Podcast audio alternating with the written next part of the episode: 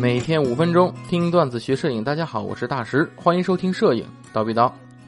在这个上一期节目中啊，这和大家分享了今年 CP 加展会的一些信息。今天呢，为大家分享的专题就是 CP 加上的尼康。尼康呢，自从推出了这个 Z 六 Z 七之后啊，在 Z 卡口镜头的扩展方面一直没有松懈过。按照之前发布的时间，哎，镜头发售这时间表啊来看，目前尼康呢有三支镜头是待发售的。那么这三支镜头呢，也正好在今年的 CPI 展会上是提供了试用的。下面呢就和大家分享一下试用的感受。首先，尼康在今年二月十四号是正式发布了尼克尔二四杠七零 f 二点八镜头。这个镜头呢是作为 Z 卡口的第一支专业级大三元镜头的。那么这支镜头也是吸引了大家的注意，对不对？那么在尼康的展会上呢，我们蜂鸟试用了这支镜头。别的不说，就单说试用感觉啊，首先镜头第一眼看上去个头真不小。不过呢，因为其遮是有一个遮光罩的，对不对？以及配合微单相机显的而已。实际上这支镜头的具体尺寸呢是八十九乘以一百二十六毫米。重量呢是八百零五克，虽然算不上轻啊，但是呢也是大三元的标准水平了，对不对啊？画质方面呢，这个镜头在二四端的广角端成像表现中心非常锐利，最大光圈下无明显色散情况，同时镜头焦外的光斑比较圆润，哎，焦外无二线性。在七零端的时候，依然发现，在最大光圈下，该镜头的画质依然是非常锐利的。所以综合来看，这枚镜头无论是色彩锐度还是虚化表现，都属于现在大三元镜头的顶尖水平。而这支镜头最引人注目的，当属于这个镜头前方的啊，这个就是正正方向的啊，上面一个电子显示窗，就是之前我们总是看这个，就是焦段窗，哎，就就那个啊，就是那个。就是距离的，哎，距离窗，哎，也对焦距离窗，那个地方它变成电子窗了，对不对？那么从现场来看呢，这个电子窗啊，可以在不同模式下显示不同的参数，什么光圈、焦段，对不对？焦段甚至可以精确到小数点后面一位，对不对？在过去单反的镜头中呢，这一个地方一直是被焦距窗占据的，对吧？随着微单时代到来，我想焦距窗也大有被抛弃的趋势啊。而值得一提的是，这次尼康也在自家的这个镜头上搭载了一个多功能自定义控制环，这一点呢与佳能相同。这个控制环呢在镜尾的位置啊，可以单独的设置 ISO 感光度、光圈等参数，方便于用户的快速调整，快速进入拍摄状态，提升了相机整体的操控性。试用的第二支镜头呢是尼康的幺四杠三零 F 四，这枚镜头啊是发布于今年一月的，它体积小，采用的是全新的光学设计。呃，配置呢，这个焦段呢都比较实用，可以说是推动了紧凑型镜头的光学界限了。那么这枚镜头在现场试用下呢，感受到了其不俗的画质。镜头的十四端视角非常的广，而且几乎没有畸变。超广角镜头的每一毫米的焦段都非常珍贵，所以这支镜头在规格上甚至超过一般的十六毫米的这种大广角的镜头啊。那么具有很强的竞争力。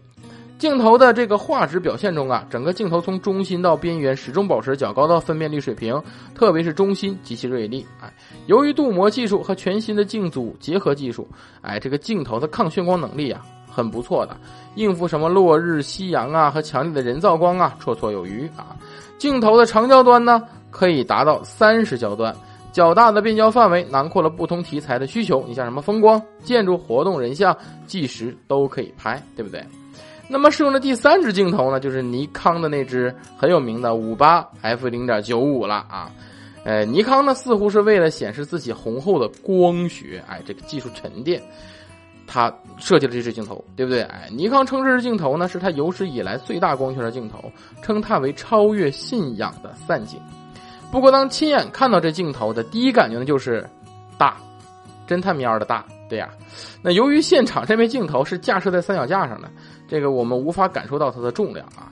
但是全金属的材质的镜身，以及它这种豪华的光学设计，基本上就确定了它难以与轻盈挂钩了啊。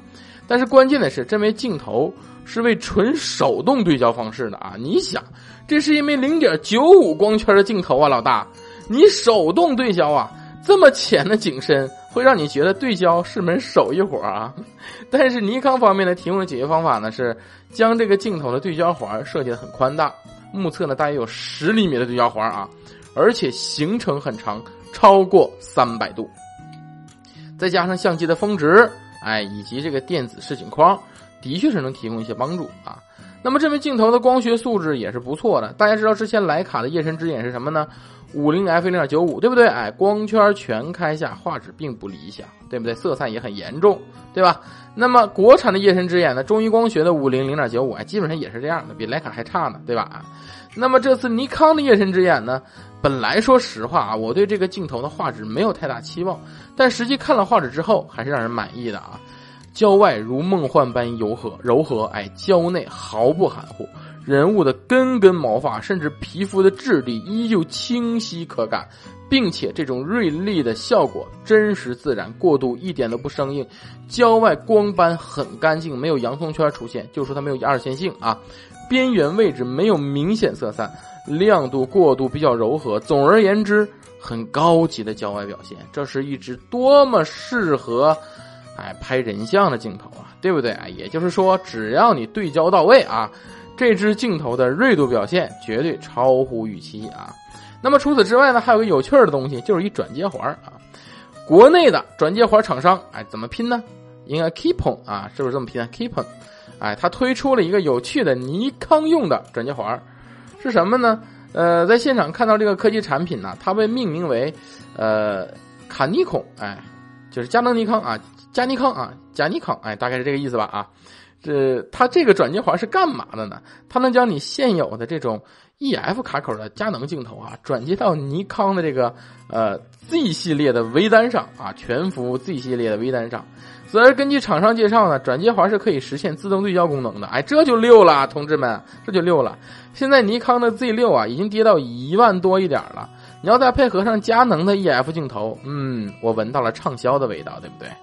那么在二战之前呢，当年就是佳能的相机，尼康的镜头，哎，没想到多年之后，这两家已经在矛盾越积越深的今天，让我们国产厂家再一次的把这两个厂家统一了，你就说厉不厉害吧？当年啊，就是当初推出，就各厂家都推出这个无反相机微单的时候，我就说了，国产转接环厂家或成最大赢家。你看我说什么了，对吧？所以我个人还是很期待这个转接环的发布以及使用情况的啊，我个人会一直关注的。好了，那么本期节目呢就到这里了，咱们下期见。